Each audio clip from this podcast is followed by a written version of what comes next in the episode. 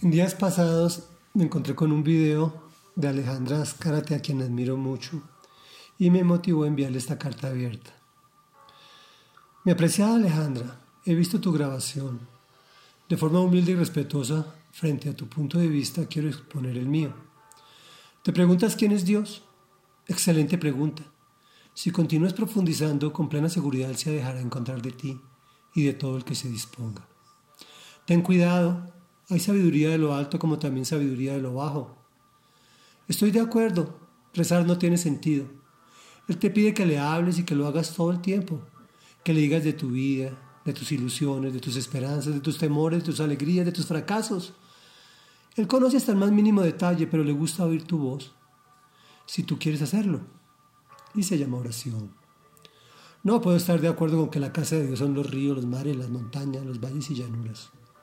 Esa es tu casa. Él la hizo para ti y para mí. También la disfruto enormemente. Uno de mis mayores placeres es contemplar la grandeza del Señor y disfrutar de su creación, de los hermosos lugares que, que hizo en todos los países. Se puede apreciar el diseño inteligente de Dios junto a su creación con su gran amor por nosotros. Pero su casa en realidad eres tú y yo. Sin embargo, él es un caballero, un caballero no habita donde no lo invitan. Hace más de 100 años que los templos no son lúgubres, sino sitios donde hay mucha alegría. Se canta, se danza y se escucha instrucción para hacer tu vida mejor. Incluso puedes encontrar amigos desinteresados y muy chéveres. La vida es miserable solamente porque Dios no es parte de ella. Y sí, realmente el sexo es maravilloso. Mira esta excitante pieza. Ah, princesa mía, cuán bellos son tus pies en las sandalias. Las curvas de tus caderas son como alhajas labradas por hábil artesano. Tu ombligo es una copa redonda, rebosante de buen vino. Tu vientre es un monte de trigo rodeado de azucenas. Tus pechos parecen dos cervantillos, dos crías mellizas de gacela. Cuán bella eres, amor mío. Cuán encantadora en tus delicias. ¿Cómo te parece este fragmento? Súper erótico, ¿cierto? Pues lo encuentras en el libro de los cantares en el capítulo séptimo, escrito por el rey Salomón, obviamente en la Biblia.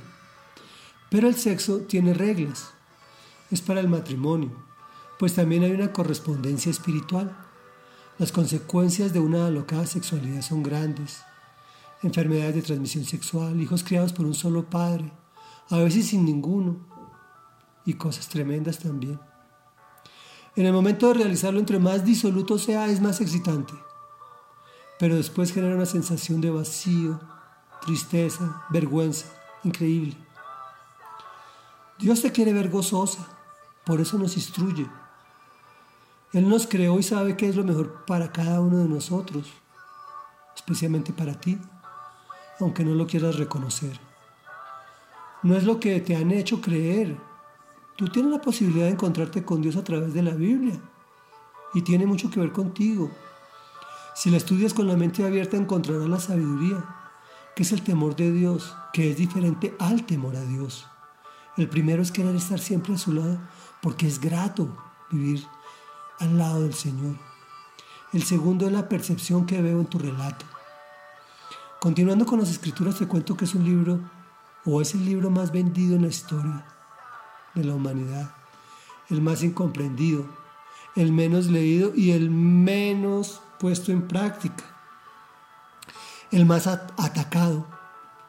Grandes imperios y potencias mundiales han liderado cruzadas para aniquilarlo, al igual desde otras apreciaciones como tu tesis, pero no han podido. ¿Te dice esto algo? Sobre sus principios y valores se desarrolló la sociedad occidental, la ciencia, la investigación, la tecnología, la libertad, el arte que tú tan maravillosamente representas. Pero también puedes leer la tesis, que no es nada novedosa. Era lo mismo que culturas más antiguas que la judio-cristiana creían, obvio, con elementos cristianos para generar credibilidad. Eso se llama sincretismo, pero no es aceptado por Dios. Dios te da la libertad de escoger. Yo sé que esas posturas justifican la tuya, pero la pregunta es, ¿te da esa paz que sobrepasa todo entendimiento? ¿Tienes paz en medio de la tormenta? ¿En las noches insomnes? ¿En las ansiedades de la vida cotidiana? ¿En el shock del futuro? Cuando se te acabe la belleza física, ¿persistirá una belleza espiritual? Pero por supuesto que Dios está en un amanecer, en la mirada de mis hijos, de mis nietas, de mi amada esposa María Cristina, esa mujer con la que hemos envejecido juntos ya por más de 40 años. ¿Tú crees que si expresáramos nuestra sexualidad con otras personas, habríamos podido compartir nuestra vida todo este tiempo? Sí, sí, claro, en medio de, desvelos y dificultades, pero con el amor de Dios, que es el que nutre nuestro matrimonio, el que lo pega, el que le da estabilidad. Esto que describe solo es un reflejo de Dios, pues Él es amor, pero también es justicia. Sí, yo le pido, porque Él me dice que le pida. ¿Y qué me dará? Que busque y que encontraré. Que llame y que se me abrirá. No creo que eso sea decirle cómo debe hacer las cosas. Solo que también le gusta hablar conmigo y con todos sus hijos. Te aclaro, no todos somos hijos de Dios, pero todos somos criaturas de Dios. Una cosa es lo natural y otra lo espiritual. Hay que nacer de nuevo lo espiritual. Y es fácil por medio de la fe si crees en Jesús. El fuego del infierno al que te refieres, o al que se refiere la tesis, como sabes, es una analogía escrita por Dante. Es, su obra en la Divina Comedia. Lo que dice la palabra de Dios es que habrá llanto y crujir de dientes en el infierno. Puedes creer o no, pero Satanás sí existe. Y el demonio existe. Y se ve en muchas cosas que pasan en este mundo. Si yo no creyera, al menos no me arriesgaría. En cuanto a las leyes están hechas para dar coexistencia en todas las áreas de la vida y más en esta época hipermoderna. ¿Cómo sería de caótico la falta de orden? Pensemos en ciudades sin semáforos o policías, más en nuestras culturas latinas caracterizadas por el folclorismo de sus actos. No es por la negativa. La regla de oro la dijo Jesús, la encuentras en los evangelios. Háganle a los demás lo que quieras que te hagan. Te promueve a la acción y a una acción positiva. La vida es un regalo que conlleva muchas pruebas. Sí hay marcadores. Tú los llevas internamente, quieras o no lo quieras. Del pasado que te condena y del futuro que te causa ansiedad. Solo Jesús habitando en tu corazón te da el perdón de tus equivocaciones del pasado, porque las tuviste, como todos nosotros, y la ansiedad que tienes del futuro. Tu búsqueda de Dios no es espontánea, es por un vacío evidente en ti, que solo lo llena el humilde carpintero de Nazaret. No confundamos libertad con independencia. Solo eres libre cuando dependes de Dios. Y si hay cielo, y tú lo creas en esta vida y la trasciende. ¿Te gusta divertirte? Pues el descanso y la diversión son instituidos por Dios. Pensar que a Dios no le guste la alabanza es tan absurdo como pensar que después de tu actuación, tu monólogo o tu presentación, se te acerca alguien, importante para ti, a quien tú aprecias, y te dice, Alejandra, estás muy linda, tu trabajo estuvo buenísimo, excelente, que tocaste su vida y que tú te ofendas. Perdóname, pero eso no te lo puedo creer. ¿Por qué?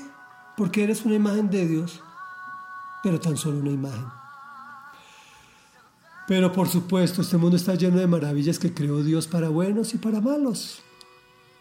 Finalmente, y lo más importante de todo esto es, ¿cómo expresó Dios su amor por ti y por mí?